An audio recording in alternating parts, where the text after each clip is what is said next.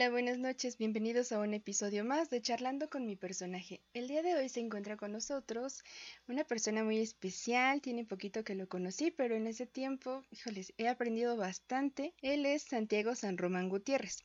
Es un escritor, historiador, guionista y futuro actor de doblaje, originario de Guanajuato y residente de la Ciudad de México. Es licenciado en Historia por parte del Instituto Mora. Ha escrito libros entre los que se encuentran Las Crónicas del Bestiario, Avantgarde, Mi Diario Pirata, entre otros. Actualmente cursa la especialización en doblaje en Enalog, pues uno de sus más grandes sueños es convertirse en actor de doblaje. Hola Santiago, ¿cómo estás? Muchísimas gracias por haber aceptado la invitación y por acompañarnos esta noche en el podcast. Hola Marian, gracias a ti, me da mucho gusto poder acompañarlos esta noche. Qué emoción, de verdad, lo, lo, que necesito a favor de compartir este texto, bueno, ya habías estado como invitado en Psicoletras, el podcast con, con el que estoy con Mar, pero es un honor tenerte aquí, que nos platiques un poquito más de cómo ha sido tu experiencia relacionada a tu contacto con el arte, tanto escritura y ahora con el doblaje. Ah, ok, muy interesante, claro que sí.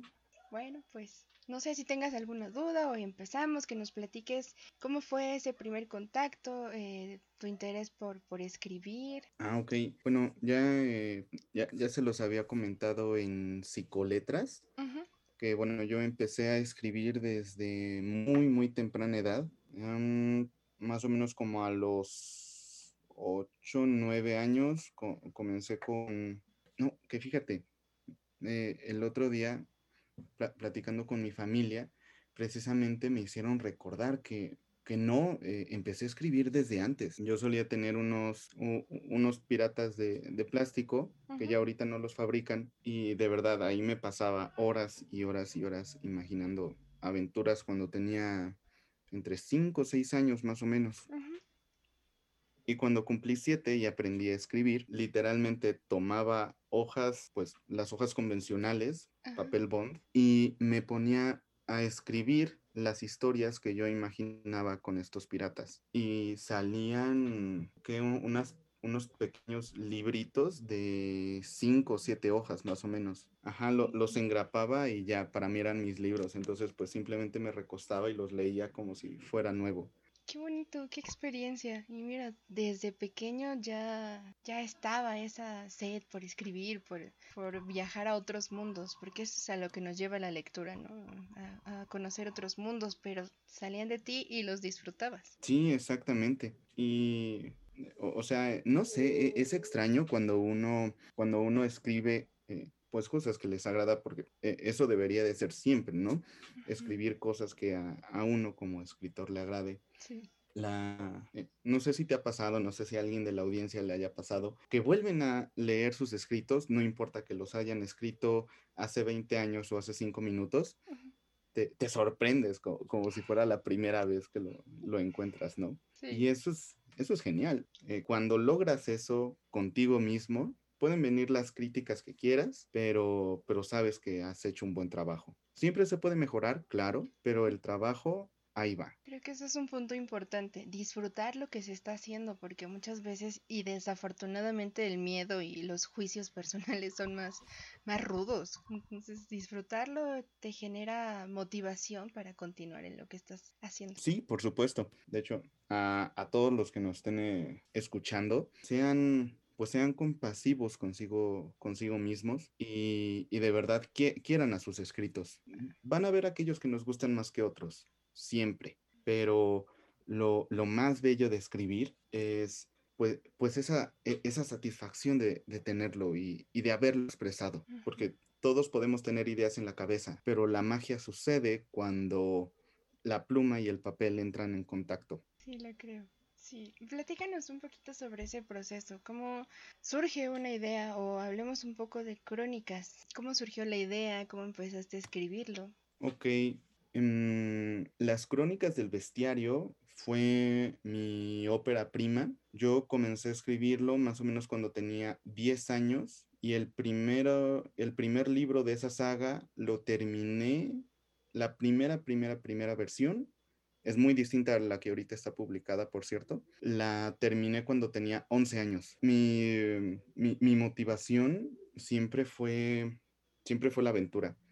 yo, yo solía ser un niño muy, muy de casa. muy, pues sí, muy, muy sobreprotegido incluso. Y lo que yo añoraba más que cualquier otra cosa era precisamente una vida de aventuras. Como lo recordarás en Psicoletras, intenté encontrar estas aventuras en, libros, en otros autores, en otros títulos, a través de, bibliotecas, pero cuando me negaron el acceso a ellas, pues eh, tanta era mi urgencia que empecé a escribirlas yo. Entonces, pues sí, ahora sí que mi, proceso surgió a través de, la lectura de un libro que sigo atesorando como una de mis mayores pertenencias llamado Bestiario, un, eh, gran compendio con criaturas de todas las mitologías. Entonces, fue, fue ese el punto de partida donde yo dije, wow, es que estas criaturas deben de existir, ¿no? En aquel entonces, pues era yo era muy pequeño y decía, seguramente si salgo de mi casa las voy a encontrar.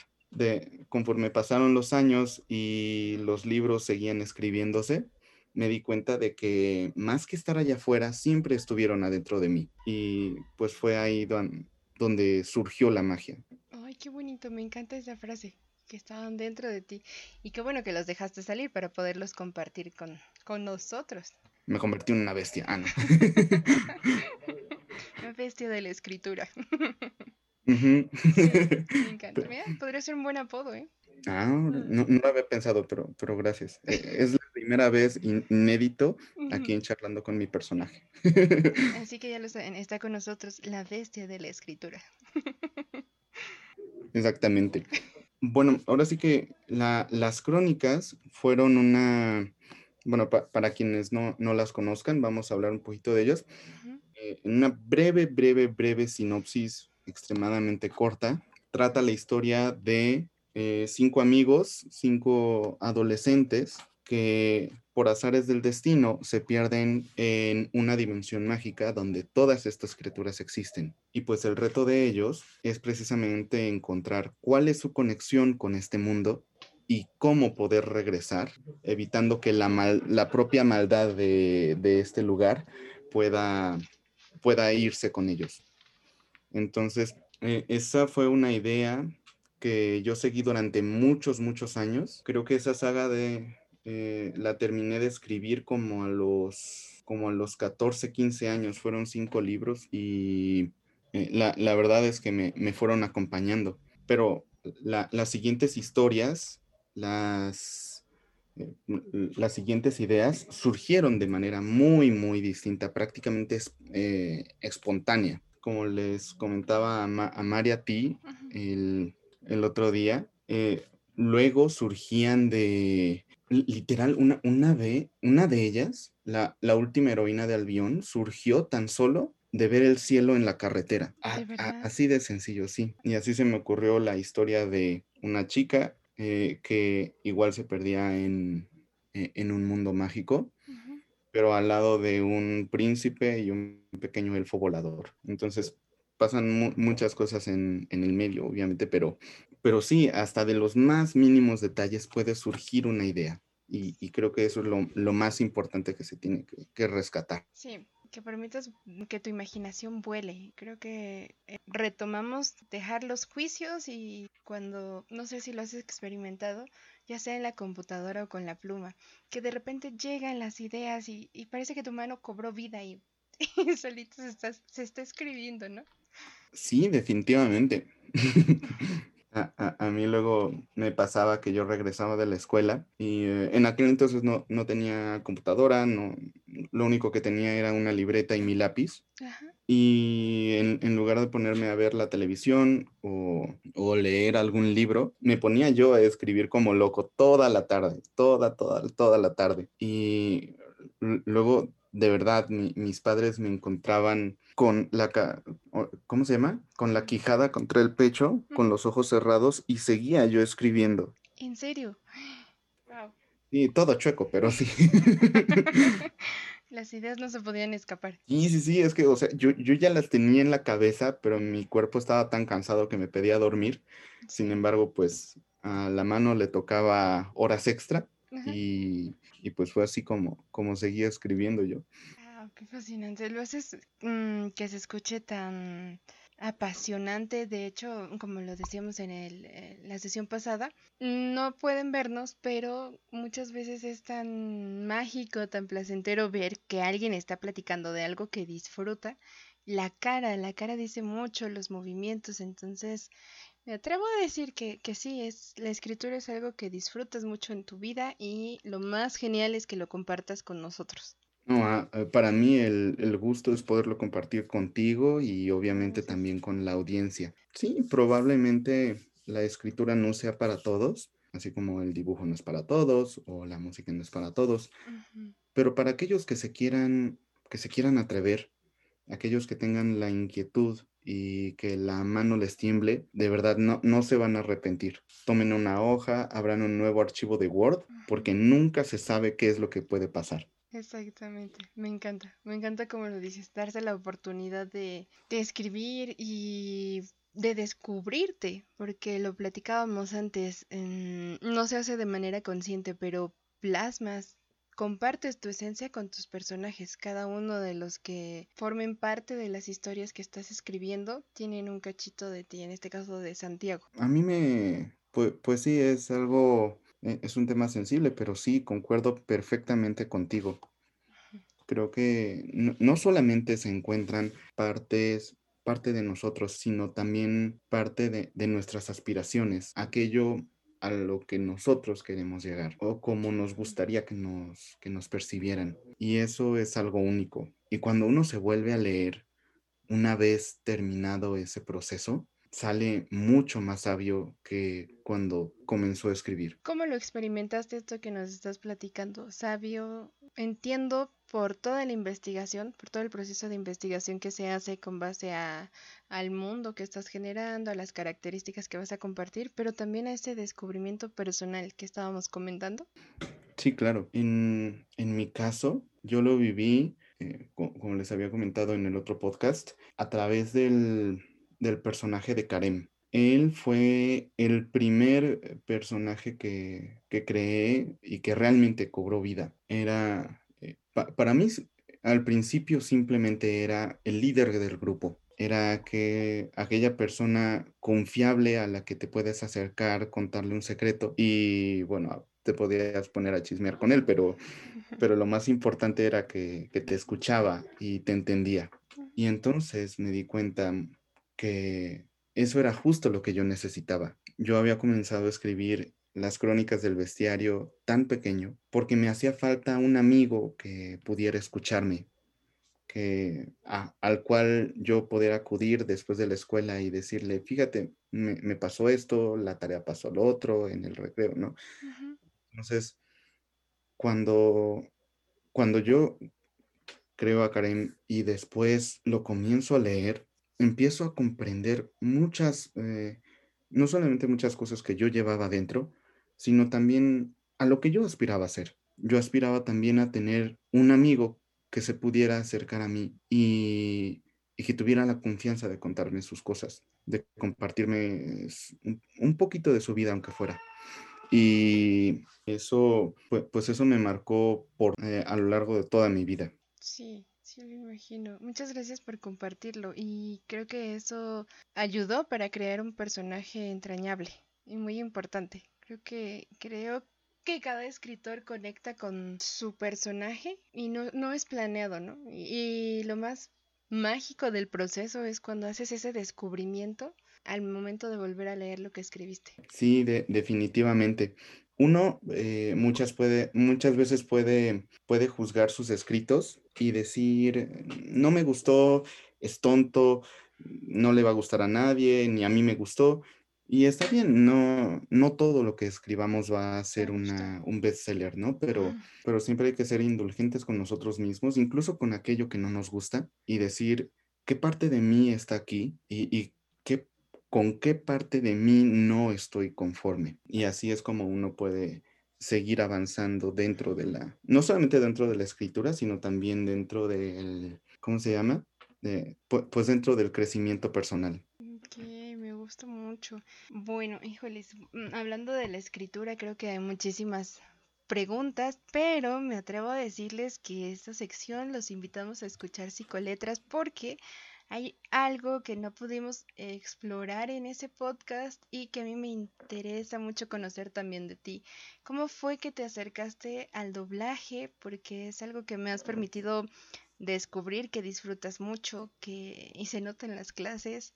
Mm, ¿Qué talento tienes? Y no lo digo porque estés aquí, en serio. no, gracias. La, manera en la que eh, conectas con el personaje que estás interpretando, me, me dejaste así. la boca abierta. Entonces, que nos platiques un poquito, por favor, cómo fue esa conexión con el doblaje, ese interés, y, estoy segura que vas a lograr esa meta que comentaba al principio con tu semblanza. Ah, muchas gracias. Eh, es una historia muy graciosa. Cuando yo era muy pequeño, me gustaba muchas veces eh, burlarme de, algunas caricaturas o de algunos comerciales.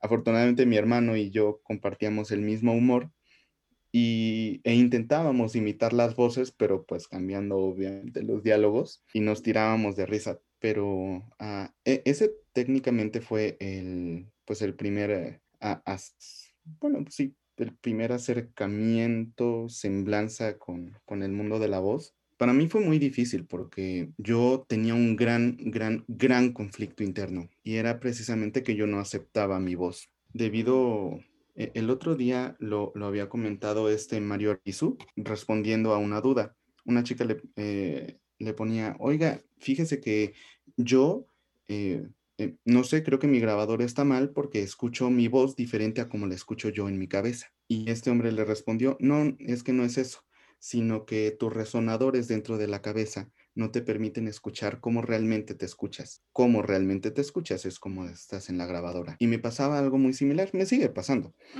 Y cuando yo era muy pequeño, mi papá compra una grabadora para filmar nuestras vacaciones. Y cuando reveló las, las grabaciones, me di cuenta que yo tenía voz de niña. Entonces, digo, tenía cuatro o cinco años, ¿no? Todos tenemos voz de niña en aquel momento. pero para mí fue muy, muy duro porque yo no aceptaba que me, que me escuchara así y, y, lo decía sin miramientos, decía, odio mi voz, lo, la odio con toda mi alma. Y eso fue, eh, digo, era un gran, gran conflicto que yo tenía. Sin embargo, eh, siempre me llamó pues la, la voz, pero seguía teniendo este gran conflicto y lo superé en un, en un episodio muy, muy gracioso, porque al, final de la preparatoria yo estaba en el curso de cine, radio y televisión y nuestro primer proyecto parcial era grabar una especie de podcast. Entonces, uno de mis mejores amigos, que desgraciadamente ya no está, en paz descanse, él estaba, no, gracias, eh, se llama eh, Santiago Pérez. para mí se sigue llamando y es uno de mis mejores amigos. Ojalá y su familia pueda escuchar esto. Y me, da mucha risa siempre que lo recuerdo porque en aquel entonces, te digo, teníamos que grabar un, pequeño podcast y una, de, una parte de este podcast fue un, concurso para ganarse, entre comillas, unos boletos eh, en Broadway para irse a ver El Rey León. Entonces, cuando yo participo, no participo como Santiago, hago la primera interpretación de, un personaje original mío. Un chico de Facebook llamado Nepo Moceno, pero que sus amigos le llamaban Nepo. Me encantó. Eh, de, verdad, eh, tanto en... tuvimos que suprimir muchas cosas porque tanto en cabina como, como en el estudio nos estábamos muriendo de risa porque era un concurso de adivina la canción y te ganas los boletos. Y a mí me pusieron, nunca voy a olvidar esa canción, de hecho la sigo teniendo y la sigo cantando. Sherry de Jersey Boys, creo que es una canción de los 60s o de los 50s. Y una parte precisamente era cantar la canción. Y entonces, pues a mí me tocó. Cherry, cherry baby, cherry. Ahí fue cuando yo dije, de verdad, amo este mundo. ¿Cómo no te quise antes? Eh, hermosa y bellísima voz, te amo y, y siempre voy a valorarte. Qué momento, qué momento para conectar con todos. Mira, tan hermosa anécdota. Sí, y, con este gran amigo que seguramente me, está escuchando en algún lado. Seguramente. Yo lo creo que sí. Y mira, y, él formó parte de esa reconexión con tu voz, que te, que te impulsó ahora a, tu siguiente sueño. Sí, eh, exactamente. Eh, después de eso, yo empiezo a estudiar la licenciatura en historia. ¿Por qué empiezo a estudiar la licenciatura en historia? Es algo que también se quedó en el tintero la vez pasada. Y momento, cuéntalo. Sí, sí, es que cuando yo tenía 16, ah, ah, había una chica que a mí me llamaba la atención y de, de, verdad ella me inspiró para escribir una historia. Mm, en aquel entonces yo también estaba como que con muchas ansias de, de escribir algo sobre piratas, pero no sabía qué. Y pues tomó dos o tres intentos, creo, pero el, al final quedó y terminé escribiendo una novela que se convirtió en trilogía llamada Mi diario pirata. Una trilogía, ok. Sí, y una trilogía inconclusa hasta el día de hoy. es que nada más están escritos los volúmenes 1 y 2 y todos me han matado porque quieren eh, escuchar el tercero. El caso es que... cuando, sí.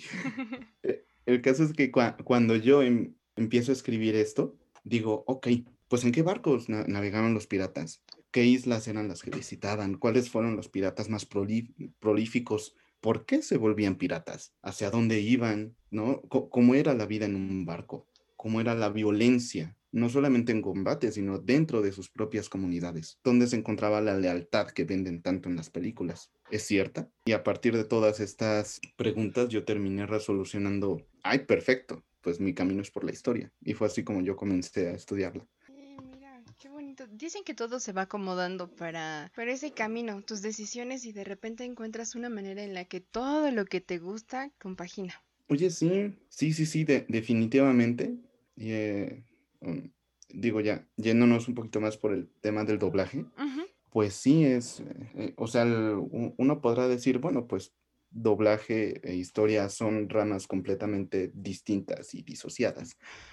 Pero no tanto, porque como, como tú siempre me dices, no, no siempre es el qué es lo que dices, sino el cómo lo dices. Y no es lo mismo decir, escriban niños, 1521, caída de Tenochtitlán, fue ejecutada por... No, eh, es, más, eh, es más emocionante pues escuchar este relato con una voz que te envuelve sobre cómo Hernán Cortés entró con sus, con sus, grande, con sus grandes armas y disparó esas bocanadas de fuego en contra de los aztecas, ¿no? Entonces, siempre está el, el cómo se dice. Y dentro de ese cómo se dice, pues está obviamente el, el doblaje. Excelente herramienta. A pesar de que, de que te lo he dicho, no lo había hilado. Y es cierto, alguien que está dando una clase, que está platicando sobre algún episodio, debe de encontrar la manera de atrapar a la audiencia. Y es algo que se te da. ¿eh? Me permito decírtelo. Ay, gracias. es, lo que intento. Sí, sí, créeme que sí. déjenme presumirles a quienes nos están escuchando que hace unos días tuve la oportunidad de escuchar directamente del escritor un pedacito de uno de sus escritos y me tenía cual niña chiquita cuando les están contando un cuento. Así que ojalá y tengamos la oportunidad de escuchar un poco más de, lo que has escrito, que, que puedas compartir tus creaciones y yo los invito porque sus mundos te envuelven, te atrapan. Así que lean, lean por favor lo que ha escrito Santi. Muchas gracias.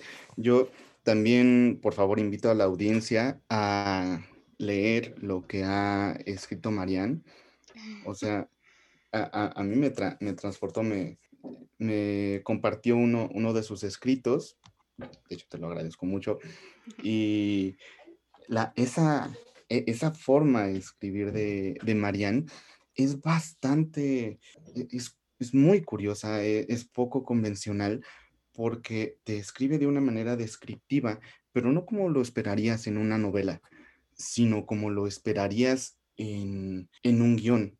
Y dices, bueno, ok, la escritura de guion es muy distinta, pero cuando empiezas a hilar los distintos puntos que se encuentran a lo largo de todo el escrito, todo empieza a tener sentido y es una narración que, te envuelve y se funde contigo. Ay, wow, no, qué honor, qué honor lo que estoy escuchando ahorita. Fueron mis pininos, bueno, ha sido uno de mis pininos en la escritura y el que te hayas dado el tiempo para leerlo, lo agradezco muchísimo. Así que espero seguir aprendiendo de ti y escuchar más de esas historias y, y algún día poder crear algo contigo. Mira, eso sería, sería muy interesante. Que seas parte del mundo de, de Rosín, de Liromi, de Nafasi. A ver, ¿qué, qué opinas? no, claro, me encantaría. Em, de hecho, bueno, ustedes, Radio Escuchas, ya eh, llevan tiempo aquí con Marianne y se habrán dado cuenta de que tiene una voz muy, muy hermosa que sirve perfectamente para, pues, para el tema del doblaje. Entonces, sí, con mucho, mucho gusto colaboraría contigo y, es más, probablemente te llame próximamente para, para próximos proyectos. Qué emoción, juegues con mis emociones, por favor. Muchas gracias, de verdad. Ya, ya me emocionaste, así que yo encantada de trabajar contigo, porque sí, así nos conocimos amigos, somos compañeros de clase y le decía en la tarde ha sido una de las mejores decisiones, he encontrado personas maravillosas y estoy aprendiendo mucho, mucho, mucho. Eh, una de las cuestiones que les he comentado mucho de charlando con mi personaje es que admiramos a artistas, a personas que ya son muy reconocidas, pero pocas veces nos damos la oportunidad de, de reconocer, de conocer el trabajo que hace tu amigo, tu vecino, tu primo, alguien que está a la vuelta de la esquina o justo a tu lado. Y es todo un mundo, un mundo que tiene que contar, que tiene que compartir. Y como le dice la frase, la vida es como una obra de teatro. Nosotros somos los personajes y siempre vamos a tener algo que contar. Entonces eso es lo maravilloso porque en este en estos escenarios me he encontrado personajes bastante interesantes. Sí, me, me, me, encanta tu, me encanta tu frase.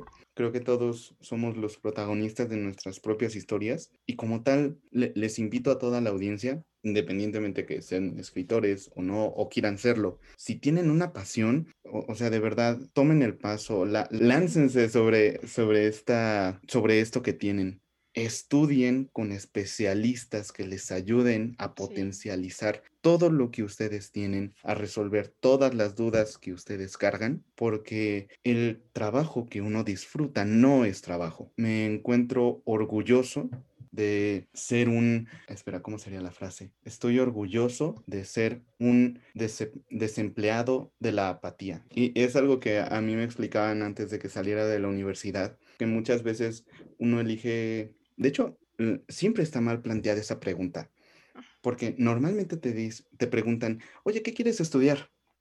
Cuando la verdadera pregunta debería decir, oye, ¿de qué quieres vivir? ¿En qué quieres trabajar? Y con base en esa decisión, tomar la iniciativa de empezar una carrera, una especialización, lo que ustedes quieran. También nos decían, eh, sí, muchas veces las personas se van eh, por la carrera que les deja más dinero, por la carrera que eh, eligió el novio, la novia o por la que se fueron los amigos, pero la clave está en, en seguir tu corazón, en seguir ese instinto que te dice, es que yo sería la persona más feliz del mundo si hiciera esto si actuara en una obra, si fuera contador en una empresa, si fuera arquitecto, si fuera doctor, lo, que ustedes quieran. La cosa es seguir esa pasión. Seguirla y no rendirse, porque las cosas no son sencillas, pero amé tu frase, cuando estás trabajando en algo que te apasiona, no estás trabajando, simplemente lo realizas, fluye todo. exactamente. Y bueno, aquel trabajo que se hace con amor está bien hecho. Sí, sí, totalmente de acuerdo, no pesa. Por eso a mí me costaba tanto el cálculo.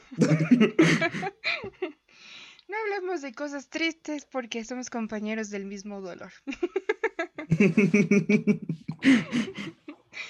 Mejor platícanos un poquito más sobre los personajes que has realizado o no sé, ¿qué, qué conexiones, qué proyectos han llegado a ti desde el doblaje? ¿En, qué andas y nos puedes compartir un poquito? Ah, ok.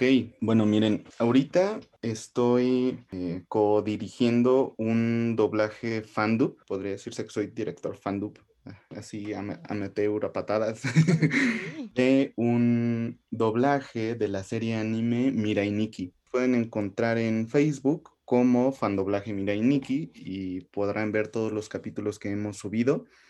A la fecha en que se está grabando este podcast, hemos, hemos sacado hasta el capítulo 6 y tenemos el proceso, en proceso el capítulo 7. Fue, fue muy curioso cómo llegué aquí. Yo eh, llegué por una, por una publicación en Facebook, eh, para, para un casting para uno de los personajes que se llama Kurusu. Es un, es un policía muy serio. Y dije, creo que yo eh, quedo bien con el perfil hice mi prueba, afortunadamente quedé. Y el director en aquel entonces me dijo, oye, eh, ¿no quieres hacer Oyomutsu? Y yo pues, ¿quién es ese? No, apenas si me sonaba el, el nombre del anime. Yomutsu es lo que podría decirse como un, e, es completamente opuesto a, bueno, no opuesto, pero sí muy distante a Kurusu. Y él es lo que podría decirse una, como un superhéroe frustrado. Es un superhéroe al que no le salen bien las cosas y está, es tan cómico que te duele. Oh.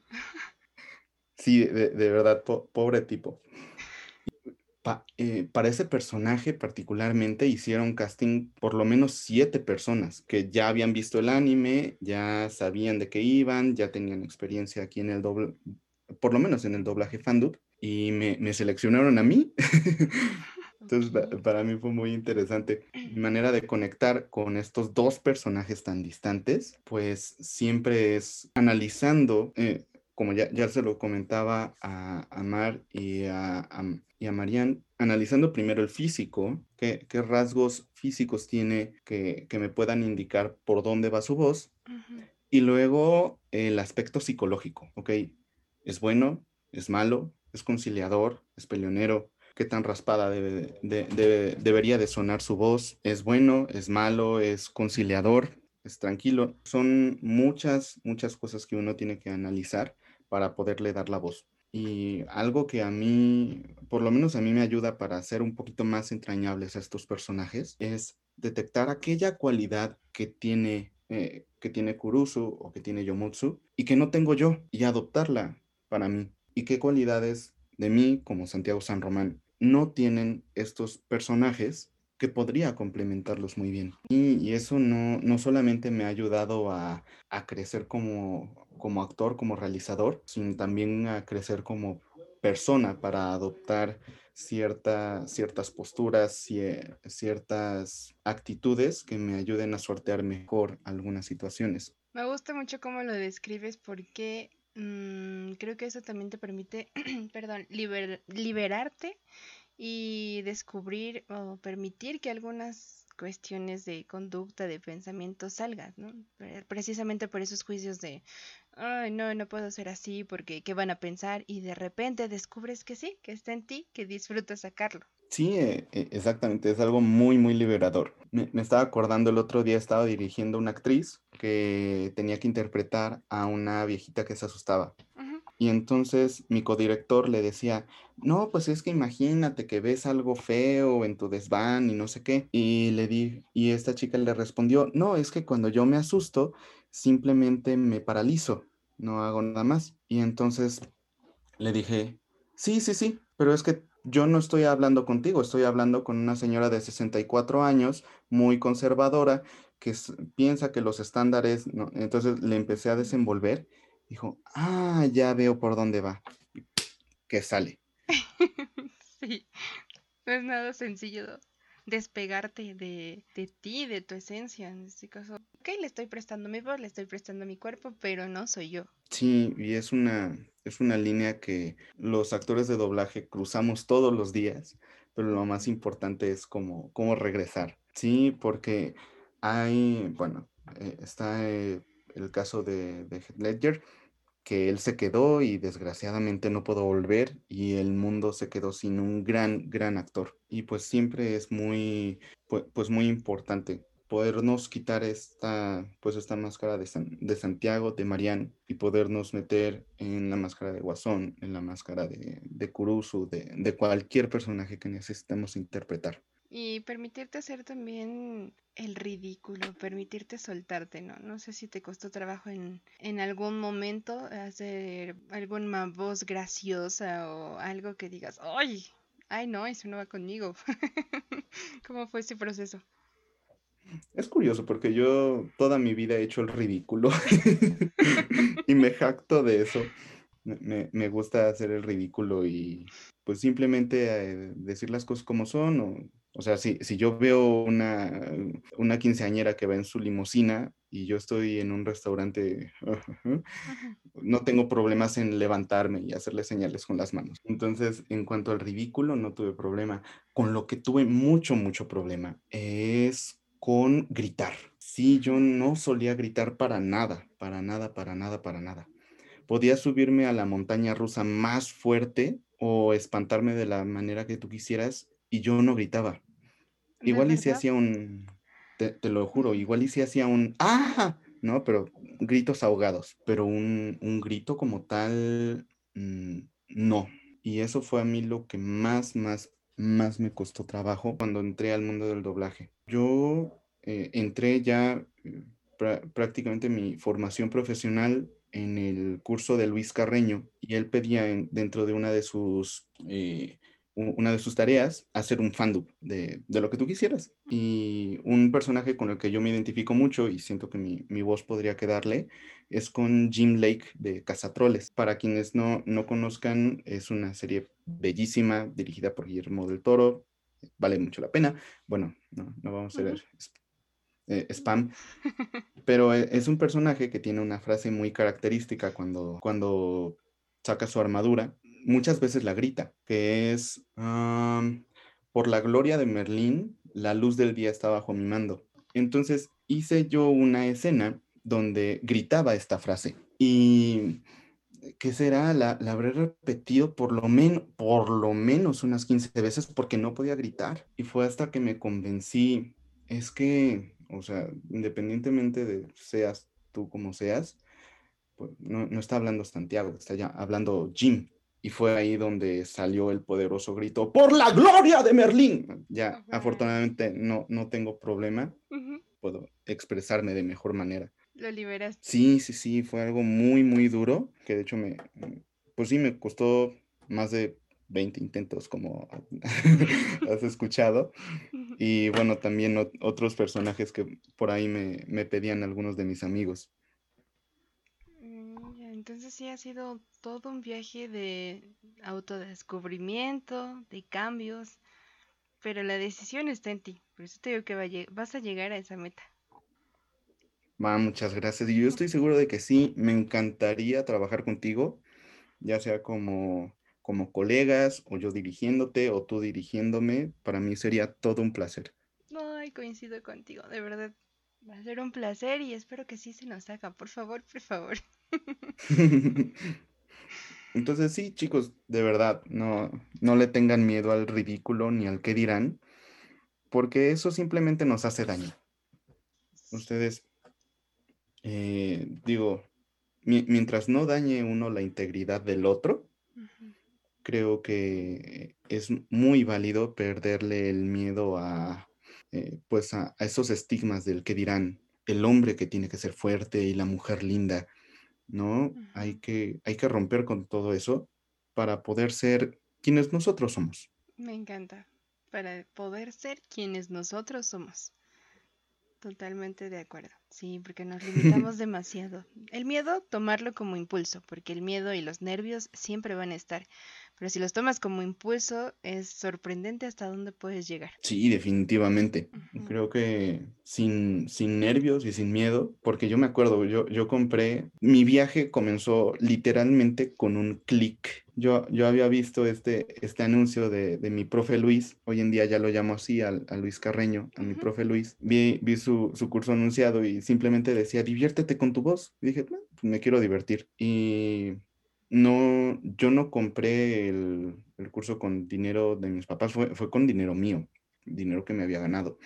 Y dije, ok, ¿realmente voy a gastar en esto? Y cuando perdí el miedo y di el paso y dije, sí, todo fue, fue como reacción en cadena y hoy en día estoy aquí platicando contigo. Me fascina. te digo, de repente las cosas se van acomodando como Tetris. Tetris. Tetris. eso. que las piezas van cayendo y se van acomodando y de repente las decisiones, porque eso sí, hay que poner mucha atención a las cuestiones que se nos presentan para tomar las decisiones que van a armar ese camino hacia lo que tanto deseamos. Exactamente. Y pues sí, como, tú bien dices, retomando esto, el miedo siempre va a estar, pero tomarlo como impulso, en mi caso yo lo tomé y, no me arrepiento. Qué bueno que no te arrepentiste y, y qué bueno que estamos esta noche aquí de verdad, todo lo que estamos aprendiendo contigo, todo lo que nos has compartido, lo agradezco mucho. Desafortunadamente nos estamos acercando al cierre de este episodio, porque, como siempre lo digo, hay muchísimas cosas que platicar, pero nos iríamos como a dos horas y no creo que nos escuchen completos. Así que la invitación está cuando guste regresar, que nos sigas compartiendo de tus proyectos, que nos puedas eso sí te lo voy a pedir para este episodio. Si nos puedes compartir un pedacito de alguno de tus escritos para cerrar con, broche de oro este episodio. Pero te digo, reitero la invitación que cuando gustes, este es tu espacio para lo que quieras compartir de nuevo con nosotros. No, claro, muchas gracias. Y yo gustoso de, regresar y poder eh, platicar nuevamente contigo. Um, ¿Qué será? ¿Qué será? ¿Qué será? ¿Qué será? Lo, lo, que pasa es de que luego, como puedes ver, mis escritos son muy largos. ¿Ya? El sol se encontraba ya a un segundo del horizonte. Will se preguntaba si lo vería el día de mañana y si por algún motivo no volvería a salir. Sería tan valiente para decirle a aquella chica especial que era la mujer más hermosa y perfecta que había visto en toda su vida. Suspiró muy hondo y dirigió su mirada a las estrellas. Era impresionante que hubiera una hora en el día cuando no se podía distinguir entre el día y la noche. Sentía que alguien lo estaba observando en ese momento, cuidando. Su pecho fue cruzado por un par de largos y suaves brazos, acariciando con delicadeza sus pectorales y su abdomen. En ese momento él no supo quién preferir como portadora de aquellas bellas extremidades. Prefirió esperar una sorpresa. Unos labios surcaron su cuello abarrotado de sudor para posarse sobre su mejilla, donde la barba comenzaba a emerger. Will tocó con sus manos los brazos, yo no sé si esto sea correcto, le dijo el chico. ¿Por qué? quiso saber ella. Porque los piratas no deben enamorarse, no, no en medio de una travesía. ¿Y quién dijo eso? Will no le supo responder. Um, lo dije yo. La chica a sus espaldas suspiró tan hondo como él y acurrucó su barbilla sobre el hombro del pirata. ¿Acaso no te gustó? Por supuesto que sí. Eres la chica más bella que he visto. Creo que no había vuelto a ver una mujer desde que mi padre me convirtió en pirata. Por eso agradezco estar en tus brazos. Y tú, el chico más sincero y carismático que ha cruzado en mi camino, río ella. ¿Por qué no disfrutar de esto ahora que podemos? Porque el capitán podría castigarnos, contestó él. Si no lo sabías, es de mala suerte viajar con mujeres a bordo. Por eso es ilegal subir damas, perdón, por eso es ilegal subir damas y niños. De cierta manera, ambos somos ilegales. Sabes que yo soy indispensable en este barco, le dijo con recelo. El capitán no me prohibiría subir a bordo, a menos... El capitán no me permitiría subir a bordo, y menos a ti, que eres su único hijo. Y el único heredero del huracán. Y, ya, por ahí, para, para que no se haga tampoco demasiado largo. Me vuelvo a quedar igual, bien picada. Este es un pequeño fragmento, eh, digo, igual y, hizo falta contexto, pero es un pequeño fragmento de la novela que escribí, Mi diario pirata. Esta eh, precisamente fue, fue escrita, e inspirada en muchas, muchas cosas, pero eh, es muy especial porque logró conectar las dos pasiones que yo tenía en aquel momento, que eran precisamente la escritura y mi amor por el tema de la piratería. Mm, que, bueno, mi yo historiador ahora lo escucha y es como de, no, un pirata no diría eso. Pero bueno, lo escribió un chico de prepa. Déjalo así, que sería interesante continuar la historia o crear una nueva con tus nuevos conocimientos, ¿no? Sí, he considerado reescribir varios detalles. Eh, sí, sí va a valer mucho, mucho la pena. Entonces, espérenlo pronto. Por favor, y que tengamos aquí en charlando con mi personaje la primicia. Sí, para mí todo, todo un gusto. Mm, Muchísimas gracias. Pues ya está, ya lo comprometimos, amigos, así que estemos atentos. Por favor. Esta, mujer ya mató. Auxilio. ¿Para qué les digo que no? No, no lo puedo negar, ya, ya lo comprometimos. Muchas gracias, Santi. No sé si nos puedes compartir tus redes, en cómo podríamos contactarte, en dónde poder leer un poco más de lo que escribes. Ah, por supuesto. Mi principal red social eh, vendría siendo Instagram. Ahí normalmente actualizo sobre lo que estoy haciendo o, las cosas en las que estoy. Eh, estoy como Santiago San Román tercero.